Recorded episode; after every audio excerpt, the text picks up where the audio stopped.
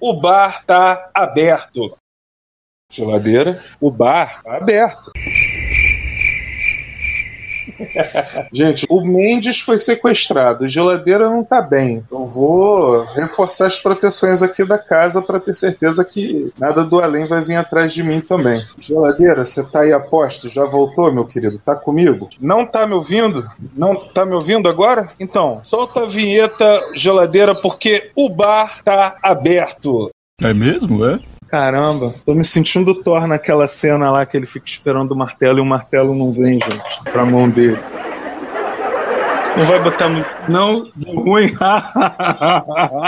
deu ruim na musiquinha, geladeira. Tudo bem. Eu vou começar assim mesmo, galera. Hoje sem musiquinha. A gente tá cada vez mais no improviso aqui, né? Mas a questão é a seguinte, galera. Hoje o tema são os próximos lançamentos da Marvel e o que a gente está esperando deles.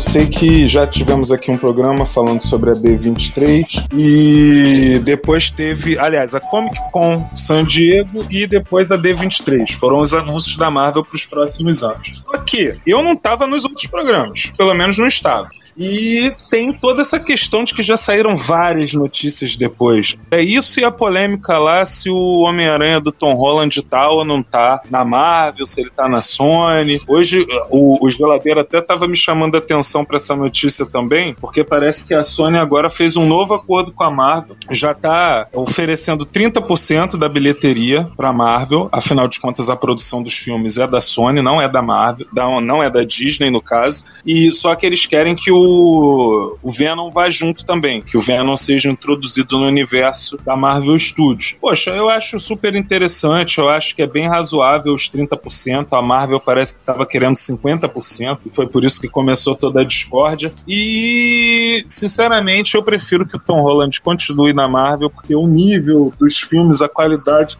está muito superior ao dos outros estúdios, pelo menos no quesito super-heróis, né? Então eu fico com mais expectativas de ver uma boa história, um bom filme, se ele tiver na Marvel Studios. Eu não Tamo na vejo torcida. porque Estamos na torcida, né, Jota? É... Bom, então o que, que houve aí? Foi uma troca? A gente tá naquelas lutas de WWE, o, o Mendes bateu na lona e, e o James entrou no ringue, é isso? James, quem é James? Tem outro, tem outro participante o aqui? Jota, o Jota, desculpa. Tem tanto tempo que eu não faço programa contigo, né? Que eu já tô até esquecendo. Olha a Jéssica Já aí. tem E aí, essa. Jéssica, saudade, cara. Já, já não vou, já vou te avisando pra não pedir vinheta pro geladeira que deu ruim aí no negócio do som. Eu já abri o bar, você tá vendo ali o garçom chegando já com a nossa rodada e já falei pro pessoal que hoje a gente vai falar sobre as nossas expectativas. É até bom que o Jota esteja aqui. Eu, eu- eu, na realidade eu queria muito que fosse o Jota hoje aqui comigo, porque ele é o outro que é muito fã de quadrinhos também. Eu sei que no outro programa ele estava, então se eu repetir alguma coisa ele vai poder falar quando no programa da Comic Con San Diego, da D23 que eu não estava, que o Jota estava. Só que hoje a gente vai juntar o quê? A gente vai juntar as notícias. Eu tô agora eu tô explicando pro Jota, tá, galera?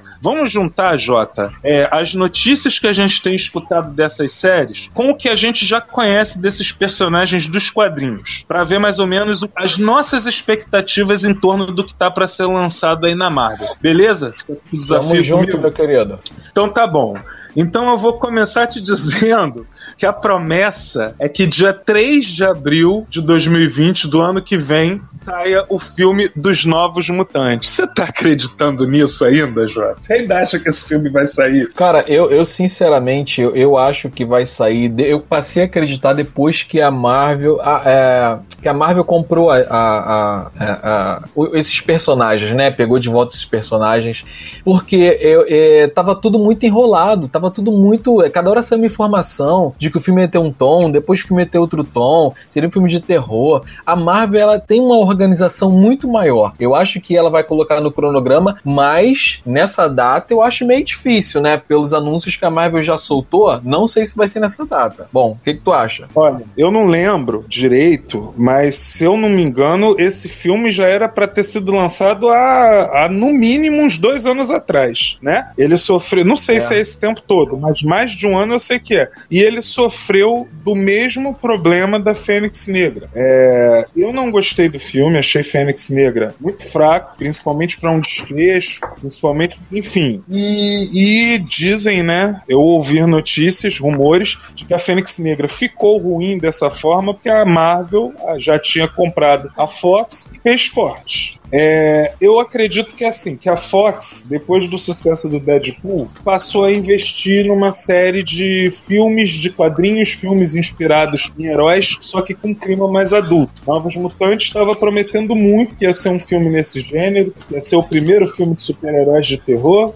E tem um elenco maravilhoso, tem um elenco que a gente adora, tem o tem aquele menino lá do Stranger Things e a área do e tem a área, né? Tem a, a sabe falar o nome dela? Maisie Williams, não é isso? Maisie não Williams. lembro o nome dela. Não, eu tô, é, eu tô, eu tô com tudo aqui preparado. Eu só não sei pronunciar direito. Eu acho que é isso, Maisie Williams, que era a nossa queridíssima área, né? A melhor personagem de Game of Thrones, na minha opinião.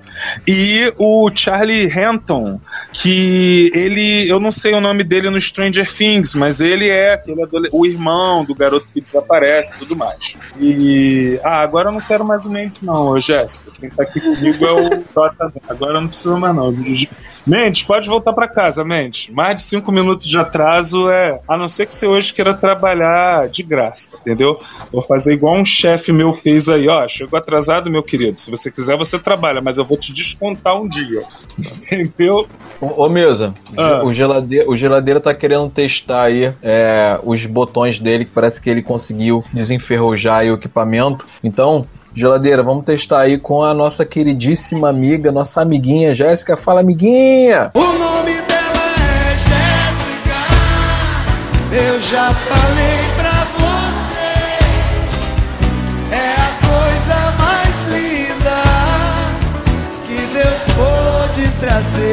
Então, o Jota, eu tava assim com altas expectativas para esse filme, só que agora a gente já sabe que mesmo que ele saia, vai ser cheio de cortes, já vai ser para se adequar ao, ao, ao, que a Disney quer, então já não vai. Não foi você, Jota, que eu acho que até num programa nos contou que o filme da Capitã Marvel teve cortes. Sim. Ia falar de, de, de não sei se ia falar de mutantes, não, não lembro exatamente o que, que era, mas justamente para não, não interferir nesses outros estudos. Então, quer dizer, eu acho que o filme dos Novos Mutantes talvez nunca nem saia. Se sair, vai sair direto no streaming da Disney. E não vai ser.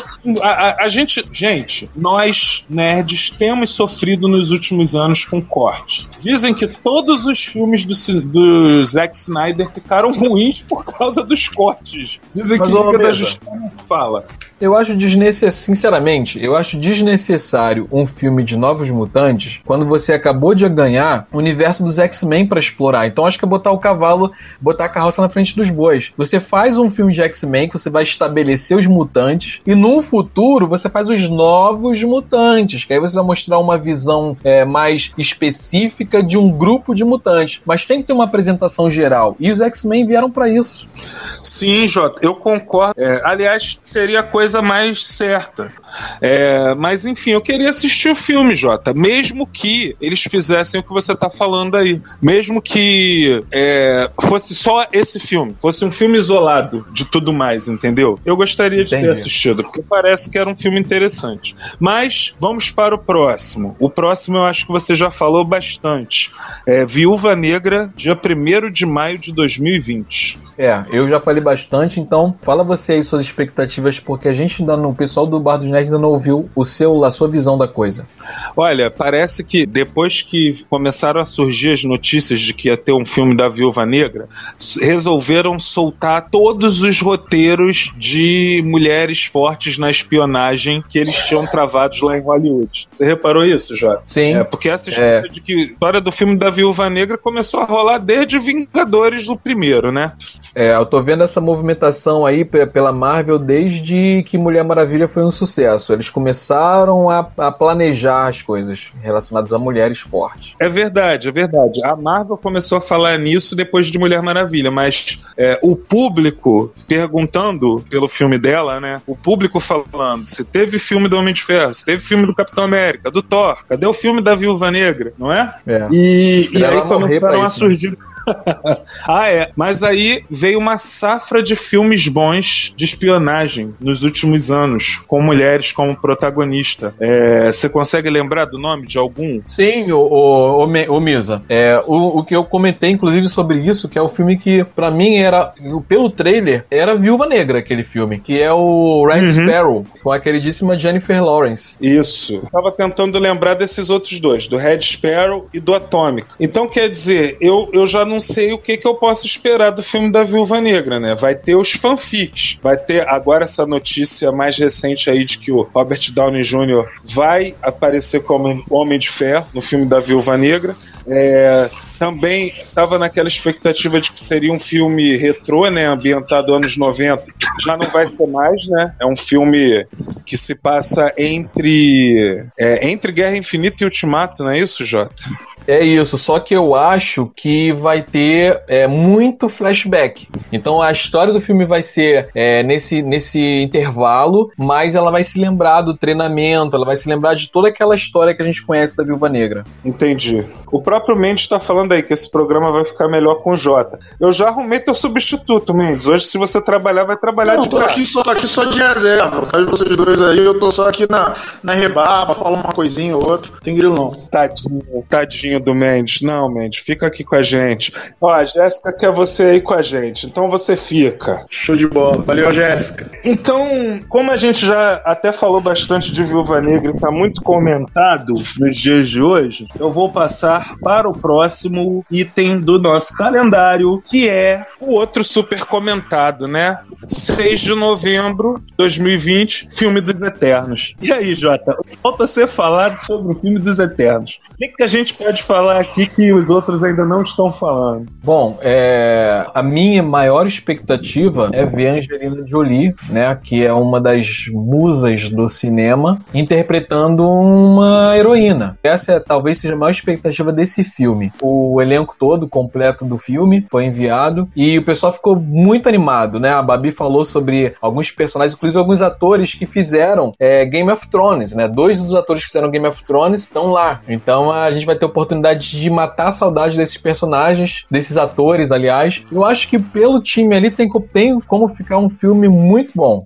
É, gente, assim, para quem chegou de Marte esses dias, o, o pessoal de Game of Thrones que o Jota tá falando é o Richard Madden, que vai fazer o Icarus, e é o principal dos Eternos, pelo menos nos quadrinhos. Eu não tô acreditando que no filme ele vai ter esse destaque todo. É, e o outro é o nosso queridíssimo lá, o. É eu só sei que ele é o Jon Snow. O nome John dele Snow, na vida real Kit Harington. Que ele, no caso, ele vai estar tá fazendo o Cavaleiro Negro. Vou falar para vocês que essa foi a maior expectativa para mim. Porque, ó, por exemplo, não acho que a Angelina Jolie vai ser protagonista num filme com um elenco desse enorme. Porque, olha só, galera, é interessante dizer que esses personagens, os Eternos, estão lá entre aqueles personagens que estavam super mega esquecidos no limbo. É, é uma das primeiras criações do Jack Kirby, que foi o parceiro do Stan Lee de longa data, foi o cara que, assim, criou a maioria dos personagens da Marvel que a gente tanto ama foi o Stan Lee escrevendo e Jack Kirby desenhando, sendo que naquela época as linhas eram não eram assim tão distintas, né? É... Enfim, o Jack Kirby ajudava, ele escrevia, ele tinha ideias também. Aí, inclusive, ele meio amuadinho, porque ninguém dava esse reconhecimento para ele, ele foi para DC. Aí na DC, ele criou toda essa mitologia de Nova Gênese, de Apocalipse, Darkseid, os novos deuses, e eu não lembro agora dos detalhes, mas ele não ficou satisfeito com o tratamento dele lá na DC. Então ele foi, fez as pazes com o Stan Lee, voltou pra Marvel. Ah, sim, lembrei. Foi simplesmente porque não deixaram ele terminar a saga que ele estava escrevendo dos novos deuses lá do na DC. Então ele voltou pra Marvel e escreveu essa história dos Eternos. O interessante é que a saga lá dos novos deuses na DC é uma coisa que, poxa, quem assiste o desenho da DC, quem assiste filme da DC sabe que permeia toda a mitologia da DC, né? Não tem uma história que não tenha uma caixa materna, que não tenha o Darkseid querendo é, pegar a equação antivida. Tô certo. Mesa, é interessante você falar isso, porque a gente também tem referência dos Eternos nos filmes da Marvel. É, talvez a galera se lembre no, no filme do Thor, se eu não me engano foi o primeiro filme do Thor, que ele tá... O Odin, eu acho que é o Odin tá contando uma história, ou tá lembrando, e aí aparece um gigante, um cara grandão assim, ele tipo bate o cetro e dizima uma população. É uma cena bem rápida. Aquilo ali é os Eternos. Eu acho que em Guardiões da Galáxia, quando o, o planeta vivo lá tava explicando a origem dele e tudo mais, eu acho que também apareceram. Teve uma cena com os Eternos ali. A não Isso. ser que se você esteja confundindo, a não ser que ao invés de ser no Thor, seja lá no Guardiões da Galáxia. Agora Sim, eu também não também. sei. Mas eu, é, eu lembro, eu lembro Aquele, de já ter visto. Aqueles foram. Aquilo eu falei que são os Eternos, mas não é que aquele gigante seja o Eterno. Aquele gigante é um celestial, se não me engano, que são os criadores dos Eternos. Eles criavam a raça, e aí se a raça não, não não, progredisse, eles iam lá e destruíam, dizimavam a raça. Sim, entendi. E, ó, já é um gancho para uma história, né? E, e o outro lance é que mesmo esse, quem ressuscitou esses personagens do limbo foi o gênio Neil Gaiman. Então, é, eram, eram histórias cósmicas que se passavam em outros mundos e tudo mais. O Neil Gaiman recentemente, nos últimos anos, lançou, fez uma HQ para Marvel em que ele reapresenta esses personagens, os Eternos, e diz que apesar de serem eternos, como diz o título, imortais, eles estão sem memória, eles estão esquecidos de quem eles realmente são, vivendo aqui na Terra, vivendo no planeta Terra. Então eu tenho certeza que o gancho para o filme vai ser esse, né? Todo mundo imagina que o gancho para o filme vai ser esse. Agora, o que me deixa animado com o Kit Harington fazendo Cavaleiro Negro é que, Jota, o Cavaleiro Negro é um dos meus Vingadores favoritos, entendeu? Dentre esses que não estão que não estão aparecendo ainda no cinema, uhum. é um dos meus favoritos. É, vai ser a mesma emoção que eu tive quando eu vi o Doutor Estranho nas telas e as pessoas dizendo que gostavam tanto de um personagem que eu já sabia que era fantástico. É, eu acho que o Cavaleiro Negro tem uma história meio nebulosa que eles não vão passar no, pro cinema. Mas ver o Jon Snow continuar usando o manto negro e agora na Marvel, entre os heróis Marvel, isso vai ser maravilhoso, gente. Eu acho que vai ser maravilhoso. Gostei dessa associação. E... Pois é. E, eu, e, e, Mendes, eu tenho uma expectativa muito grande que eles não estão anunciando isso, mas esse personagem do Kit Harington vai estar na próxima equipe dos Vingadores. Próximo filme dos Vingadores que tiver, Vingadores adultos, o Kit Harington vai estar tá lá. Porque o Cavaleiro Negro é muito marcante nos Vingadores, galera. Eu acho ele muito maneiro dentro do grupo dos Vingadores, entendeu? E eles não iam jogar ele aí nos Eternos à toa, de agarra. Eles não iam escolher o Jon Snow só para fazer o parzinho romântico da, da Cersei, entendeu? Não vai ser. Isso aí vai dar mais Agora, pano pra mano. Ô, mesmo vocês falaram, você falou aí, Misa, que acha que a Angelina Jolie não vai ser protagonista e tal, mas eu acho muito difícil uma atriz é, do nível dela não ser protagonista em um filme. Eu acho que isso já é uma condição contratual, já que a gente fala, só participa se ela for protagonista. Porque eu não me lembro até hoje de nenhum filme com a Angelina Jolie que ela não fosse protagonista da história. Eu acho que ela pode dividir é, o protagonismo, mas eu acho que não acho que ela vai ficar em segundo plano, não. Será, Jota? Mas eu pensei nisso mais pelo esforço físico, entendeu? Pela, pela coisa dela já tá com uma certa idade. Se bem que lá em Malévola ela mandou bem, né? Mas era muito CGI também. E esse elenco tá muito estelar, cara. Tem a Salma Hayek também ainda. Vou falar para vocês que outro que eu tô curioso para ver a participação no filme é o Don Lee, que ele vai ser o Gilgamesh. Que o Peter lá do Age Jordan até soltou um vídeo dizendo esses dias que é um personagem mais forte do que o Hulk. Eu tô ansioso para ver o ator fazendo o papel, porque ele é aquele gordinho do filme coreano de zumbis, aquele filme que se passa todo dentro do trem. Aliás, não se passa inteiro no trem, mas tem uma sequência grande dentro do trem, e ele é o cara que dava porrada mesmo nos zumbis, que era todo cheio de marra. Vocês sabem de qual filme eu tô falando? Não. Tá na Netflix, cara. É o único filme japonês que. Ah, não. É, da... recentemente. É o único filme recente com orientais e zumbis. Que é só só um pai correndo com a filha o filme inteiro. Tu viu, Mendes? Tu sabe qual é? Não, não faço a menor ideia de que filme é esse. Bom, galera, é um bom filme. É um filme que eu indicaria lá no, no Netflix se eu lembrasse do nome dele agora. Ó, a Jéssica ter... que ela lembrou, ela tá falando invasão zumbi. Invasão é zumbi. isso aí mesmo. É esse mesmo, Jéssica. E o, o, aquele japonês um pouco mais gordinho, que era casca grossa, que fica com o pai e com a filha o filme inteiro, que baixa a, o cacete nos zumbis, ele vai ser o Gilgamesh do filme dos Eternos. Espero que ele Pô, tenha mesmo. uma participação. É, eu queria aproveitar aqui e agradecer a Nai Saturnino e ao Douglas Carvalho que estão seguindo a gente a partir de agora. Muito obrigado. A primeira rodada, para quem começa a seguir a gente, é grátis, então pode pedir ao garçom. A gente espera que vocês gostem muito da nossa programação. Aproveitando, queria lembrar que a gente tem programas aqui às segundas e quartas-feiras. Então, assim, são todos convidados para assistir ao vivo aqui a partir das 22 horas. E para ouvir os programas já gravados, é só, é só acessar bardosnerds.com e lá tem a, a, o menu podcast e você vai ver toda a lista de mais de 50 programas que a gente tem. Então fique à vontade para degustar lá a nossa programação. Nai, obrigado. Você é linda. Tô super feliz de você estar aqui com a gente também. Douglas, obrigado, você é lindo também. e o Carlos César tá mandando um boa noite aqui pra gente. Fala aí, Carlos. Obrigado aí pela presença de todos vocês. Todos vocês são muito especiais pra gente. Mas eu vou mandar um beijo especial pra Naya agora, que é minha amiga, e eu pedi pra ela assistir a gente hoje. e que bom que ela tá curtindo, né? Bom, galera, vamos pro próximo. O que que vem depois, Jota? Você já conseguiu se organizar aí? Tá com, tá com, a, com o calendário calendário aberto? Cara, na verdade eu tô com um pote de amendoim aqui e, e editando as capas e editando as, editando as capas do Cashbox. tô subindo e chupando cana. Vocês vão falar tá da, das séries do, do Disney Plus? Vamos, vamos, o Matusa Mendes.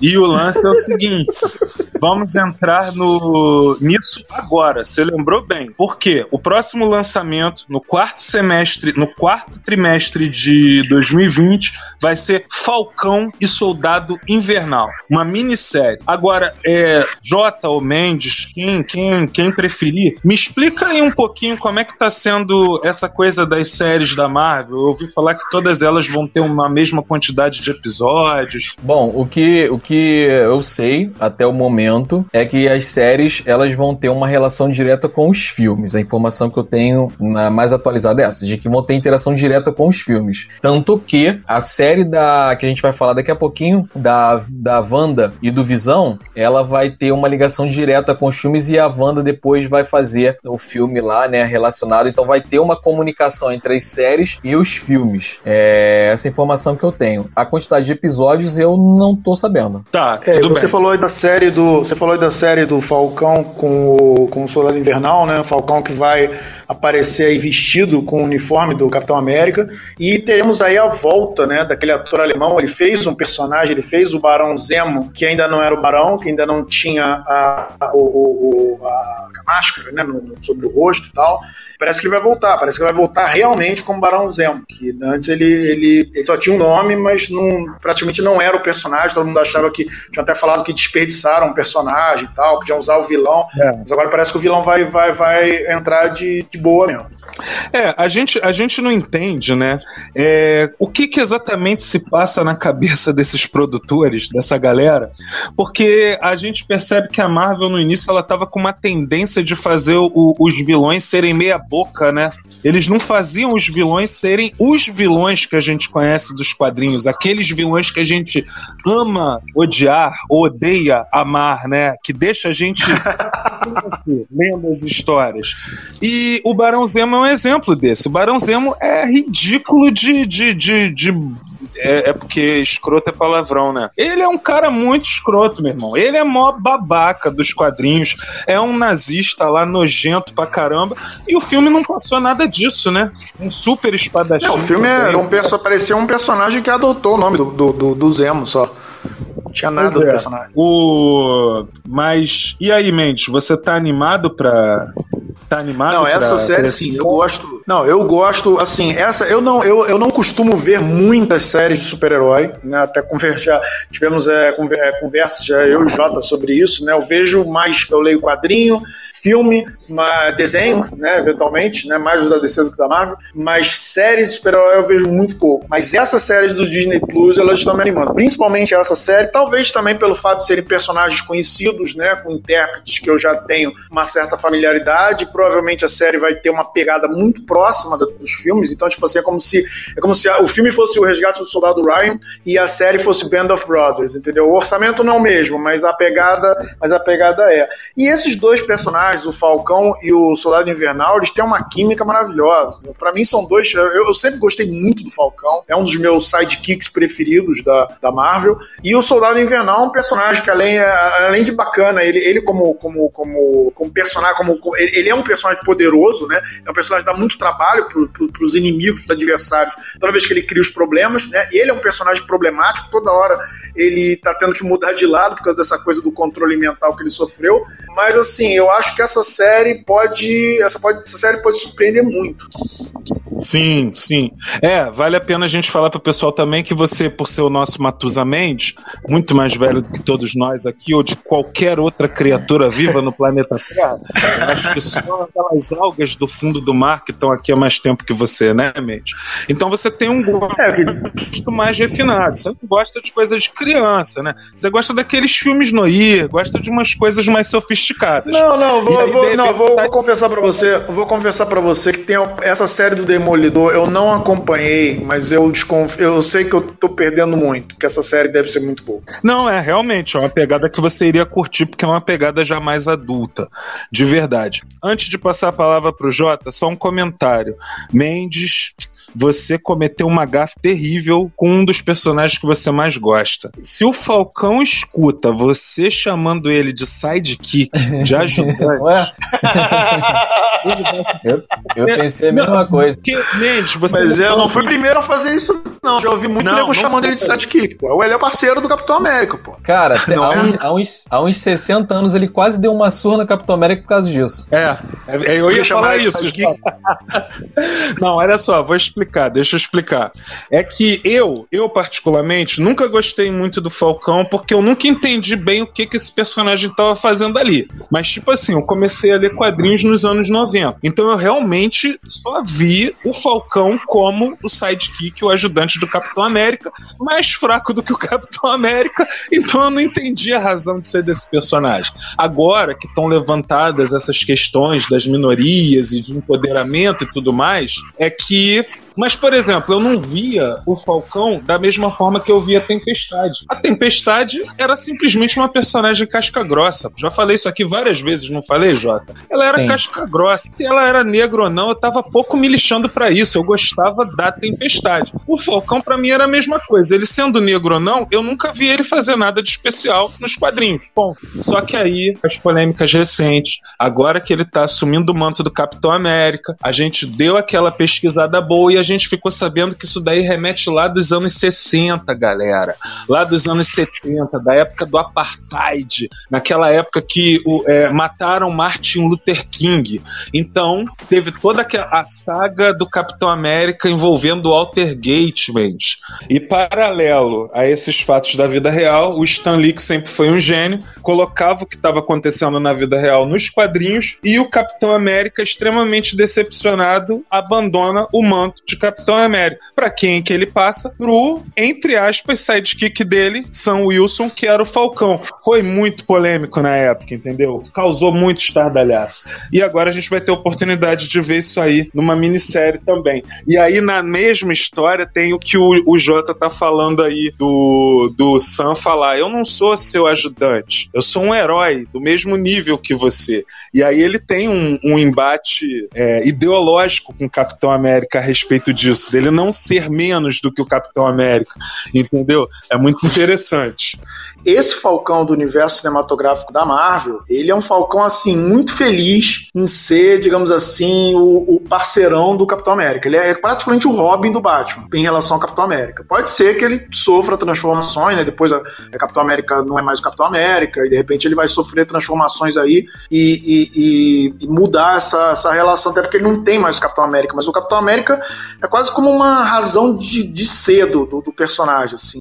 Eu concordo com você, no cinema é assim mesmo. Mas, Jota, você quer falar mais alguma coisa sobre isso? Bom, é, você me perguntou o que, que eu acho, né? O que, que eu espero desse filme. Eu espero que ele seja. Que dessa série, aliás. Eu espero que, que ela seja uma bosta. Na verdade, eu tô esperando nada dessa série, porque o, o Falcão, para mim, não fede nem cheira. O cara, assim, ele e nada, para mim, na, nos filmes é a mesma coisa. Se ele estivesse lá, não ia fazer a menor diferença. Para mim, o, o, o Máquina de Combate, que eu já não gosto, ele ainda consegue ser superior ao Falcão. E o Soldado Invernal, ele foi super mal aproveitado. Se fosse uma série só do Soldado Invernal, eu acho que seria muito melhor do que uma série, porque eu acho que o Falcão ele vai puxar para baixo o Soldado Invernal. A única coisa que pode ficar interessante é o fato do, do, do, do Falcão ser o novo Capitão América. Aí pode ter um outro viés e pode ficar legal. Mas eu acho que não casa os dois juntos. Ou faria uma série do, do Falcão como Capitão América e deixava o Soldado Invernal como coadjuvante, ou fazer uma série do Soldado Invernal. Soldado Invernal e, e, e, e, Falcão, eu acho que não tem nada a ver. Agora, tem. Acabei lembrando de uma outra coisa. Eles meio que estão trazendo um personagem novo para as próximas fases em cada uma das produções, né? Se eu não me engano, quem vai aparecer de novo é a estatura. Confere, Jota. É isso? É a é, filha do escolhe... É, a filha do escolheram, pelo que eu né? vi. Isso, pelo que eu vi, já até escolheram a atriz que vai interpretar. Eu vi por, muito por alto, achei, achei bem interessante a escolha, mas parece que sim. E é interessante, né? Porque eles estão criando aí uma nova leva, eles estão renovando para ter personagens como é o caso do Homem-Aranha, que são personagens que vão durar uhum. mais 10, mais 15 anos de filmes. Uhum. Até mais, né? Se bobear. Bom, e falando desses personagens novos, de personagens antigos que foram ressuscitados, que estão sendo ressuscitados aí para os próximos anos, a gente chegou no Shang-Chi e a Lenda dos Dez Anéis. Ah, vale lembrar que 2020 já acabou, tá, galera? Agora eu estou entrando no primeiro filme que vai ter na Marvel em 2021. É, tá previsto para estrear dia 12 de fevereiro. Shang-Chi e a Lenda dos Dez Anéis. Quer falar um pouquinho do personagem pra galera, Jota? Bom, é, antes eu queria fa falar aqui do, do Saulo Aredes. Ele perguntou se Bardo é o podcast de Cabo Frio. Eu não conheço esse podcast de Cabo Frio, de repente é um outro bardo aí, mas não, cara. Nós, particularmente, somos do Rio, né? Babia de São Paulo, e o nosso podcast é do mundo inteiro. Então pode ficar à vontade. É, aproveita se sentou no bar errado, já senta e já pede uma. Qual foi a é, pergunta, cara, mesmo? Aqui, aqui é, é, cosmopolita, esse, esse bar dos nerds aqui. É, apresenta aí pra galera, fala um pouquinho então, do Shang-Chi. O Shang-Chi, ele é nada mais, nada menos do que o Bruce Lee da Marvel. Na verdade, o Stan Lee, ele se baseou, tanto que o personagem ele é muito parecido com o Bruce Lee. Então ele é um dos maiores artistas marciais da Marvel, né? O cara que realmente ele luta muito. Ele, assim, Não, eu, eu, tem que te, só te corrigir que só tem que te corrigir num detalhe. Te, teoricamente ele é o maior, porque ele é o único que tipo não recorre a nenhum poder além do das próprias artes marciais e derruba qualquer um. É um troço absurdo. Ele derruba inclusive o personagem do Brad Pitt do filme do Tarantino que bateu no Bruce Lee. É isso aí. aí, aí, já, aí já é demais, pô. O cara tem que bater muito para derrubar o Brad Pitt. Ô, é um... amigo Jalisson a gente acabou de falar do Falcão, meu querido. Mas você não se preocupa. O programa é ao vivo, mas nos bastidores o nosso querido amigo Geladeira está cuidando de tudo. Ó, acabou de mandar uma mensagem aí para você. É, esse programa vai ficar gravado depois. O Geladeira vai fazer uma edição toda especial, vai colocar músicas, vinhetas e vai cortar as piores sandices que a gente tiver falado aqui de repente. E vai estar tá aqui no Castbox, no Spotify, é, no site bardosnerds.com, vai estar tá no Apple Podcast, vai estar tá no Google Podcast e agora que a que o pessoal lá da Globo tá anunciando o podcast, daqui a pouco a gente vai estar tá na Globo também, galera.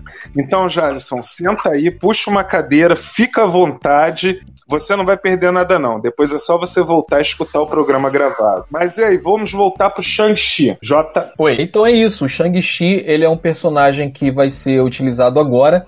E interessante essa, esse título Lenda dos Dez Anéis, né? Porque os Dez Anéis foram É. usados, foi usado no, no filme do Capitão, do filme do, do Homem de Ferro. Homem de Ferro Lá, aquele, isso, que foi uma decepção tremenda quando eles usaram mandarim ali e de uma forma assim totalmente deturpada. E aí agora parece que a, a Marvel ela vai se redimir com os fãs e pelo, pelo título parece que ela vai trazer essa saga do mandarim da forma correta como ela sempre foi. E pelo que eu li, parece que a Marvel vai trazer o mandarim do tipo assim, o mandarim tá furioso com aquele impostor que usou o nome dele no filme do Homem de Ferro. E aí o cara vai vir aí vai chegar com tudo como os fãs aguardavam. E aí a gente vai ver aí o Shang-Chi aparecendo, né? Que é um personagem muito interessante.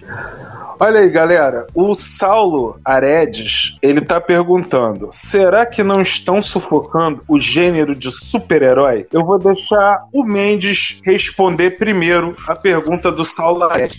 Não, eu acho que não. Eu acho que a Marvel, ela tá, à medida que o universo está se expandindo e os personagens vão funcionando e essa expansão vai criando novas possibilidades, eu acho que eles estão. é, a ideia é replicar o que se faz nos quadrinhos no, no, no- no cinema. Eu acho uma ideia bastante louvável e não acho não. Né? Claro que tudo vai depender desses filmes serem bons, desses filmes. é, a execução é que vai dizer né, se, se, se, se, se o, se o esforço vai valer ou não. Mas é, a princípio, olhando para esse, pra esse mapa aí que tá, tá saindo da fase 4, eu não acho que tá, su- tá saturando, não. Você, Jota, o que você acha? É, então, é, é- eu acho que essa é uma conversa, essa é uma discussão que está sendo levantada há muito tempo. É uma discussão, inclusive, no mundo da- dos cineastas, né, no universo do cinema. Eles discutem isso, discutem. Alguns falam que vai acabar e discutem, inclusive, o espaço que os super-heróis têm de- em detrimento de outros filmes, né? E isso cai muito no desagrado de alguns cineastas. Mas é, é preciso entender que o- os super-heróis eles chegaram para ficar, né? É um, um- um- tem um nicho específico, tem um público já para esse produto que consome esse produto e isso só tem aumentado. A Marvel ela tá expandindo, como o Mendes falou, mas se a gente for falar sobre, por exemplo, existem filmes baseados em filmes e e isso não vai acabar. O- os super-heróis são filmes baseados em quadrinhos, que também tem aí não vai acabar. É como você dizer que vai acabar filmes baseados em livros. Não tem um, um sentido nisso. Então, como existem quadrinhos há mais de 100 anos, também vão existir super-heróis aí por uma longa data. Pode ser que se produza menos em algum determinado momento, mas não tem apresentado desgaste. Muito pelo contrário, o público tem aumentado e a tendência é continuar aumentando. É, eu acho, eu acho inclusive que. é, ah, tá. Só um, um adendo. É, eu acho assim que o que a Marvel tá fazendo, eles estão dizendo assim: é, não vamos ficar. Quando, quando você repete a mesma fórmula, aí você desgasta. O que a Marvel tá fazendo não é isso. À medida que as fórmulas vão funcionando, eles vão indo além, eles vão explorando mais, eles vão explorando mais possibilidades. Quer dizer, você criou um multiverso no final dos Vingadores, esse, esse multiverso vai ser explorado, né? A gente vai falar mais sobre isso aí quando você falar na- na- nas próximas séries. Esse multiverso vai ser explorado, você vai ter toques de terror no filme do, do, do, do Doutor Estranho. Quer dizer, é, é, é como assim, você está abrindo novas portas, você está explorando novas possibilidades. Então não é como se você estivesse se repetindo. Claro que existe o risco de, de, de- haver uma repetição, mas não é o que parece, pelo menos. E essas séries do Disney Plus parecem ser muito mais interessantes sobre esse ponto de vista da, da, da, da conectividade entre as sé- séries e filmes do que o caso das séries do Netflix. Tem mais, né? Essa galera aí da Marvel tá fazendo também seus 60 anos, 70 anos e todo mês sai história, galera. Todo mês sai história nova. É claro que nós aqui somos suspeitos pra falar. Eu mesmo não consumo tudo que sai de super-herói, porque é, não é porque é de super-herói que eu vou lá consumir o produto. Eu vou consumir o que eu acho bom. Então, automaticamente, como o Mendes muito bem falou, e o Jota também, se eles seguirem a cartilha dos quadrinhos e forem sempre se reinventando, se eles não repetirem sempre aquela mesma formulazinha nos filmes, mesmo que em algum momento a produção diminua um pouco, a gente não tenha mais 20 coisas sendo, fazendo, sendo feitas por ano, alguma coisa vai sempre ter que sair, né, meu cara? É, é o que o Jota falou, perfeito. É como falar que não vai ter mais filme adaptado de livro. É a mesma coisa, sempre vai ter. Mas vamos para a próxima. Finalmente chegamos na loucura do WandaVision. Talvez seja a série que mais está criando teorias e especulações aí na cabeça dos fãs. E eu queria que você falasse um pouquinho por que, Jota? Por que está criando tanta expectativa e polêmica essa série? Então, na verdade, né, a gente, a gente tem um, um, um, muito aberto, as possibilidades são muitas. A Wanda e o Visão não foram muito explorados no cinema, só que nos quadrinhos eles já tiveram um romance, eles já foram casados, eles já tiveram filhos. Então tem um muito universo para explorar. A dúvida é, será que a Marvel vai explorar esse romance, é, essa relação entre os dois ou não? E aí tem uma outra questão envolvida. A Wanda, ela foi muito nervosa nerfada no filme. Ela é extremamente poderosa e o poder dela pode impactar em todo o universo Marvel, como já aconteceu nos quadrinhos, numa saga aí que a gente já comentou por aqui. Ela muda a realidade é... da forma que ela quiser. Isso. É... Então, só concluindo, eu li agora há pouco tempo que ela vai ser, o poder dela vai ser explorado de uma forma muito mais parecida com os quadrinhos do que foi no filme. E isso me cria uma expectativa muito grande pro que eles vão fazer com a Wanda na série. Sim, sim. Sim. E eu ouvi rumores de que talvez o Doutor Destino seja introduzido no universo Marvel nessa série aí, WandaVision. Vocês ouviram esses rumores também? Eu não ouvi esse rumor, mas não. seria interessante porque tem relação. E o que eu li, o que eu tinha lido, me corrijam se eu estiver enganado, é que o Doutor Estranho, pensei que você ia falar isso, Misa, é que o Doutor Estranho é que supostamente, uma das teorias, ele vai treinar a Wanda para ela alcançar o poder dela no limite, como é nos quadrinhos. É, eu, eu li alguma coisa parecida com isso. Fala, Mendes. Não, eu li que o lançamento da série e o lançamento do, do próximo filme do Doutor Estranho, eles estão meio que feitos para casarem um pouco, justamente em função disso, de que a série ela tá conectada com esse filme do Doutor Estranho, com o próximo filme do Doutor Estranho. É outra coisa, minha dúvida, minha grande dúvida é como é que vão fazer pro Visão é, que tá voltando à vida, todo mundo, né? Muita gente que morreu aí no Então, eu, eu particularmente é acho que a Wanda. Então, eu particularmente acho que a Wanda vai trazer o Visão de volta à vida na série. E tudo isso a gente já viu acontecer nos quadrinhos. A Wanda simplesmente enlouquece, mata metade dos Vingadores e quem vai resgatar ela para poder começar a treinar ela e tudo mais é o Doutor Estranho. O Doutor Estranho é que é a única pessoa que consegue conter os poderes do caos que a, a Wanda tem. O Geladeira aqui falando de terror também, eu percebi que essa leva de 2021 talvez esteja toda amarrada. Porque o Shang-Chi também tem um pezinho no misticismo. E inclusive esse vilão, Mandarim, que tem 10 anéis místicos. A WandaVision tá nesse clima aí, meio de terror, ela é feiticeira escarlate, tem poderes de feitiçaria e tudo mais. A série que vai estrear logo em seguida, aliás, a série que vai estrear no mesmo dia, 1 de setembro também, é a série do Loki. Só, só ainda sobre a, a o Mendes perguntou, né, como é que vai trazer o Visão de volta, só um comentário. É, qualquer coisa impossível ou não do universo cinematográfico Marvel, ou da Marvel nos quadrinhos ou no cinema, é, você perguntar como é que pode acontecer isso. É, é simplesmente a, a Wanda poderia responder simplesmente assim, porque eu quero. É só isso. Ela, poder, sim, ela poderia não, responder. e resolveria não. tudo. Mas o. Não, bem, mas... Depois tu lê o comentário do Saulo Aredes aí. Eu sou, eu sou obrigado, eu sou obrigado, inclusive, a lembrar a, a, a todo mundo aqui que a Wanda, nos quadrinhos, por causa dos poderes dela, ela conseguiu ter filhos com o Visão. Ela, ela, ele mesmo sendo um robô, um sintozoide, eles tiveram filhos. São personagens que hoje em dia estão até recorrentes nos quadrinhos. Inclusive, um dos dois é o beijoqueiro lá da polêmica da, da Cruzada das Crianças. É o Icano, entendeu? Seria, entre aspas, teoricamente, o filho da Feiticeira Escarlate com Visão. Ele e o Celery. Então, quer dizer, eles são é, filhos da Feiticeira Escarlate, sub, sobrinhos do Mercúrio, netos do Magneto, né, automaticamente, e um deles ainda é gay, né, e tá lá dando um beijo que o nosso prefeito aqui não gostou nada de ver nos, nas revistas em quadril. Mas aí, eu posso tocar pra frente? Posso ir pro Loki, ô, ô Jorge? Depois, depois tu lê o comentário do Saulo aí. Tá. É... Bom, então vou ler o comentário do Saulo. É, você tá, tá com a língua coçando aí para responder o Saulo, né, ô Jorge? não, não, só pra ele participar mesmo. Tá. Olha só, é, o Saulo tá falando aqui, galera. Conceitos de HQ são muito complicados para adaptação nos cinemas. Como é a melhor forma de fazer essa transposição de mídias? Eu quero ser o primeiro a responder, Jota. Isso Vai aí lá. que você tá perguntando pra gente, Saulo. No dia que você descobrir, cara, não conta pra mais ninguém, conta só pra mim que a gente vai ficar rico, cara.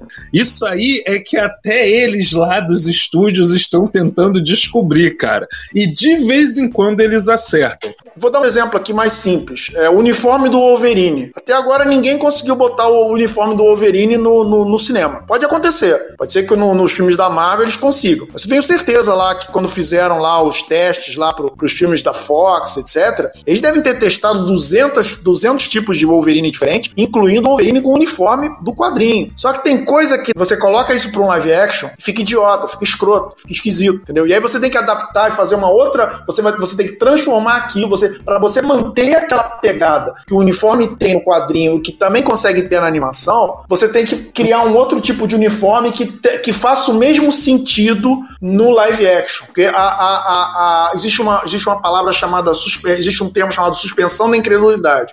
É quando você está assistindo um negócio e você, ou suspensão da crença, né? Olha só, é a suspensão de descrença, Mendes. Quando você, mesmo vendo, vendo uma coisa absurda, você aceita, né? Dentro da história ali, a suspensão de descrença. Jota, Foi você pro- quer falar pro alguma coisa? Não, vamos passar pro próximo aí. Tá bom. Então aí, galera, como eu tava falando, esse primeiro semestre de 2021 parece que vai ser todo dedicado à, à Marvel mais dark, mais sombria. É, então, depois do Shang-Chi e WandaVision, tem a série do Loki, que é outra que eu acho que a gente tá numa expectativa tremenda. A gente vai falar dela também. E aí, dia 7 de maio, estreia o filme, o segundo filme do Doutor Estranho. Doutor Estranho no Multiverso da Loucura. E já está prometido que a Feiticeira Escarlate vai estar nesse filme também.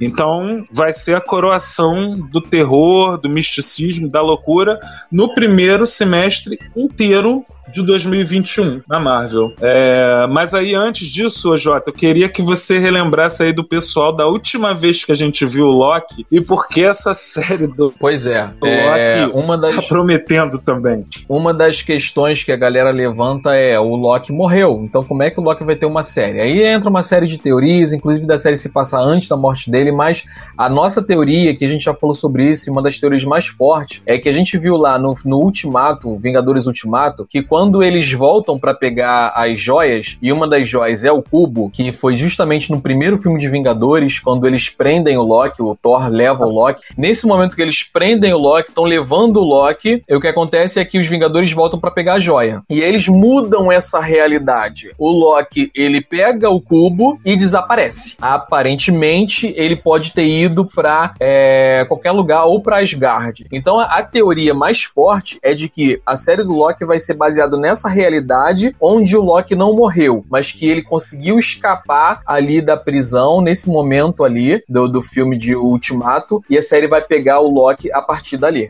E provavelmente ele voltando a ser vilão, né? Não vai ser mais tão bonzinho quanto ele, eu acho, né? Agora, Jota, você já tinha levantado essa hipótese e eu tenho certeza que eles não vão fazer uma série do Loki sem aproveitar aquela, aquela minissérie, aquela minissérie em quadrinhos do Loki.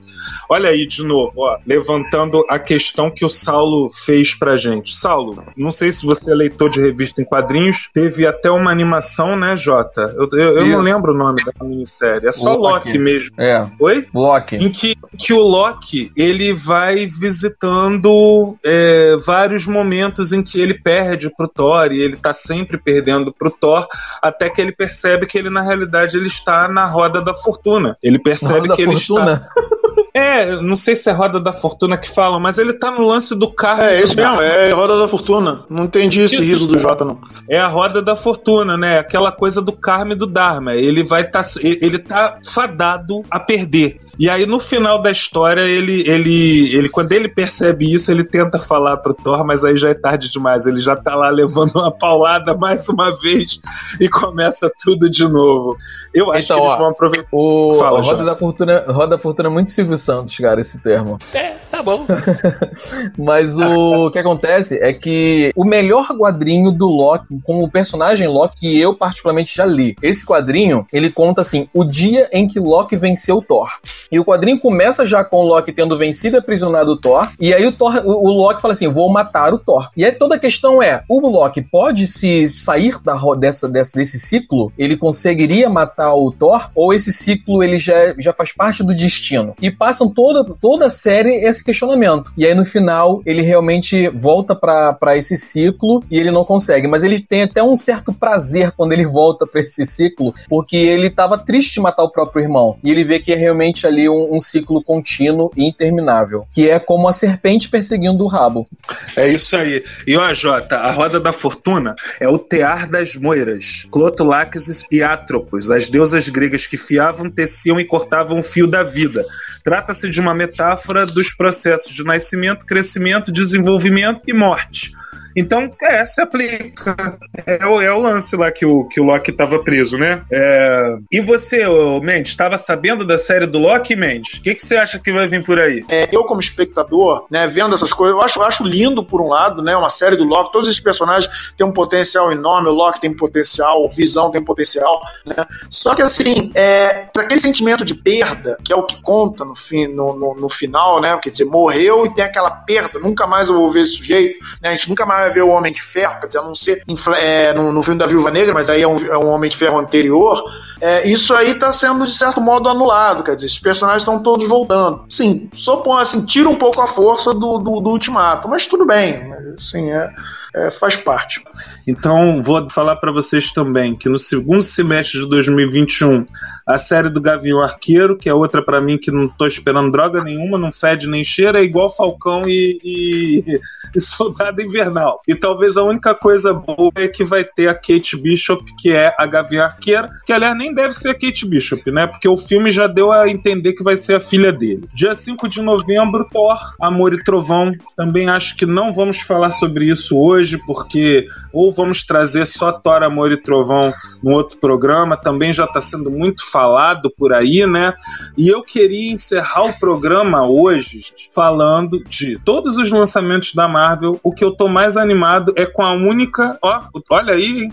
eu estou mais animado com a única animação da lista, porque é a série O Arif. O que aconteceria se, galera, é só uma das melhores coisas que existem em quadrinhos da Marvel.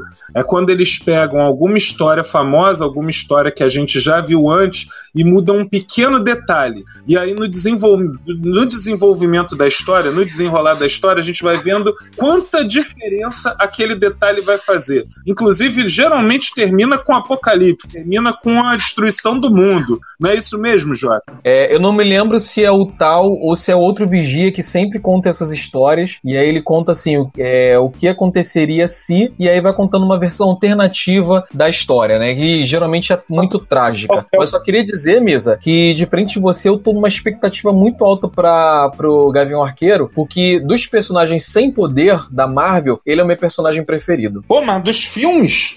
Não, eu sei que Gavião do Arqueiro- filme, eu sei que o do filme foi muito pouco explorado, mas se eles fizerem com o Gavião Arqueiro, o que, o que como o Gavião Arqueiro é em, Ultima, em Ultimate, no universo Ultimate, pô, ele é extremamente maneiro. Pois é, então, mas é isso que eu tô te falando. O Gavião Arqueiro dos quadrinhos eu não vi no cinema, em momento nenhum. Não acho que ele vai dar Vai as caras agora. série. Oi? De repente tu vai ver nessa série aí com mais espaço pra explorar ele. Tomara, tomara, né? Vamos que vamos. Se, se a coisa for boa, a gente só tem a lucrar, né? Isso aí. Até porque é provável que até 2021 a gente vai se sentir obrigado a estar tá pagando o, o canal de streaming da Disney, né? Boa. Verdade. Que a série seja boa. Mas eu queria que vocês falar, você falasse do Arif, ô Jota, do que aconteceria ser.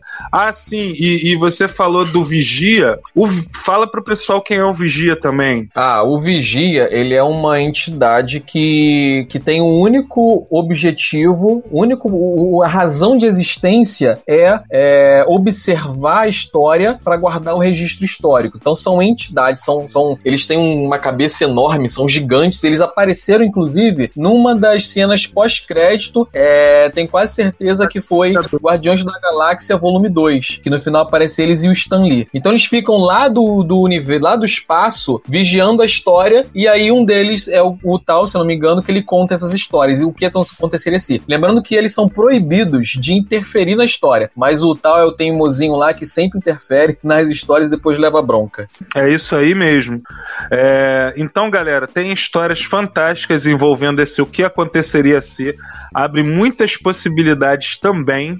Ô, é, e eu me lembrei fala. aqui que uma dessas o que aconteceria se a Fênix ela consegue matar todos os X-Men, né? A Fênix Negra. Isso, eu, eu, parece que tem algumas com esse tema. A que eu cheguei a ler é justamente aquela que você acha famigerada, que o Wolverine vai pro passado e encontra com o Conan. Aí o Wolverine Sim. fica lá no mundo do Conan e o Conan acaba caindo nesse portal e vindo aqui pro futuro. O que, o que me marcou nessa história é que o Conan tá com uma pedra na cabeça do Ciclope e o Ciclope morre. E aí o Ciclope era a única coisa que conseguia, que tava contendo a Jean, e ela explode e acaba com o mundo inteiro. É, mas o que, me, o que eu achei interessante é que naquela época não tinha essa coisa de todo personagem ter que ser overpower. O Wolverine não se curava em questão de segundos, ele às vezes levava dias. A gente lia uma história é, só sobre o período do Wolverine se recuperando, e era muito bom. E aí, de repente, o Ciclope, que é um personagem lá poderoso, né, e tal, líder, toma uma pedrada na cabeça e morre, meu irmão. Eu achei assim, foi muito marcante para mim naquela época, entendeu? É, o Mendes falou que os heróis sempre voltam na Marvel, mas o Capitão América veio derrubar esse tabu, porque até pouco tempo atrás, se o cara morresse de tiro na cabeça, ele não voltava, não. Entendeu? Mas atualmente eles já estão voltando também. E vale a pena lembrar. Não, essa, essa ideia do What é... Pode falar, Mendes. É, essa ideia do What ela é bem interessante porque ela, ela joga uma pegada de é, e se esses personagens não precisassem viver porque eles vendem? É, como, como seria, né? Porque, tipo assim, as coisas parecem ser mais espontâneas nesse, nesse tipo de história, até numa comparação com o canon, né? Porque no canon é mais difícil você matar determinados personagens porque envolve, né? Envolve cifras milionárias. Agora, outro detalhe sobre o Arif também, que eu, que eu é, ouvi, é que ele, é, essa animação ela vai contar com as vozes dos atores do universo cinematográfico Marvel, inclusive os mais importantes. É verdade, é verdade. Escutei isso também. E você falando fez eu lembrar que isso aí que você falou é bem verdade. Nas Warifs, é, morre quase todo mundo, morre muito personagem. Eu lembrei agora que eu li uma vez, eu acho que foi quando na, na primeira edição da revista do Wolverine aqui no Brasil, se eu não me engano. Se não foi na primeira, foi em uma das primeiras. Eles lançaram o que aconteceria se o Conde Drácula tivesse dominado o mundo ou qualquer coisa assim. Porque foi alguma saga que eu nem, nem li a saga, eu só li a, a Warif.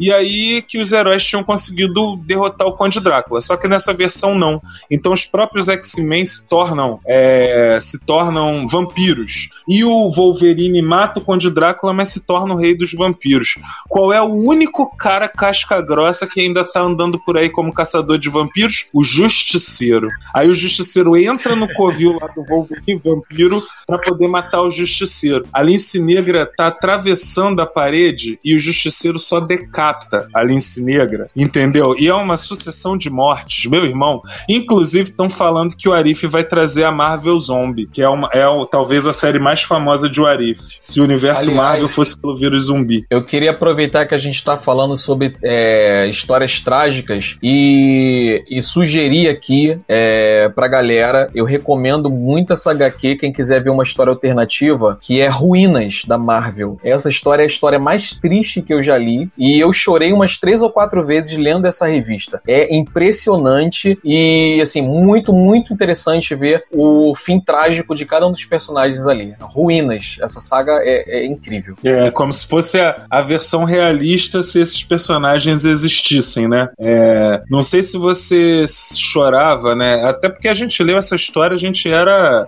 é, adolescente, né? Devia ter 13, 4, tinha 14, 15 anos, mas com aquele desfecho do Homem-Aranha, que ele, em vez de ganhar é. poderes, dá uma doença degenerativa, contagiosa, terrível, né? E, e, a e no final ainda acaba inf infectando quem tá contando a história, né? Que é o aquele cara, o, o humano fotógrafo. É o, né? é o, mesmo fotógrafo de Marvel, só que Marvel é o ponto da realista, é, é, é, outra saga. Aliás, na realidade, as pessoas têm que primeiro ler Marvels e depois ler Ruínas, né? Isso. Porque é o ponto de vista da pessoa comum. A história foi muito revolucionária. É, só que Marvels era positiva e Ruínas era uma imagem negativa. O Hulk nem chegou a nascer, né, Jota? assim é. que acontece, ele, ele se, se destrói de dentro para fora e, e, fica lá uma gosma viva e sofrendo. Um negócio assim. Que é bem mais, bem mais realista do que ele se transformar em um monstro poderoso. Cara, bom, é bem mais realista do que ele se ficar cheio de músculo, né? Pô, é. daqui a pouco vai ter marombeiro aí querendo engessar, injetar radiação, né? Pra ver esse corpo do Hulk, né? Mas e aí, galera? Eu acho que tá na hora de encerrar o programa. É, tem só mais gente... um adendo aí rapidinho, pode? Claro, claro. É, tem o Blade, né? Parece que vai ter filme do Blade também. Vai ter filme do Blade, mas é, isso daí já não fica é na, pra. Não é, nessa, não é na fase 4. Já é da fase 5, ah, já é em 2, que eles já anunciaram um monte de coisas. E como eu não quero que o programa passe da meia-noite, a gente deixa para falar dessas coisas numa outra oportunidade. Tá certo, meu amigo? Tá certo. Então, Jota, eu não vou enrolar muito mais, não. É... Vou pedir a conta. É isso aí. Lembrando a galera, mais uma vez, que a gente tá aqui toda segunda e quarta, a partir das 22 horas. E acessem lá o bardosnerd.com e ouçam o nosso podcast. E lembrando aqui um lembrete adicional, galera. Quem quiser ser um padrinho do Bar dos Nerds, quem quiser apadrinhar o nosso bar, quem quiser contribuir com a gente, botar aquela. Aquela você gostou do atendimento? Gostou da, da, da nossa recepção? Gostou do nosso bar? Coloca aquela, aquela moedinha lá na caixinha que fica em cima do balcão. Então, você é só você acessar é, padrim.com barra dos nerds, né? padrim.com barra dos nerds e lá você vai ter a oportunidade de nos apadrinhar a partir de um real, galera, a partir de um real apenas. Então, por favor, nos apadrinhe e ajude a, a pagar as contas do bar. O, o Saulo tá lá falando que ele não vai assinar. Não vou falar exatamente o que você falou ali, senão o Jota me explode e bota um outro clone aqui no meu lugar. Mas você não vai assinar a Disney porque você tem o streaming. Mas você tá aí nos bastidores, você tem todo, toda a liberdade de falar isso, né, Saulo? Eu não posso falar isso aqui pros ouvintes, senão vai pegar mal demais pra gente. Tem que falar, assina o Disney Plus. E, bom, o Jota já fez o nosso jabá. E, galera, vou encerrar, vou pedir a conta. Garçom, a conta! E lembrem-se, vocês ouviram primeiro aqui, na calada, na surdina.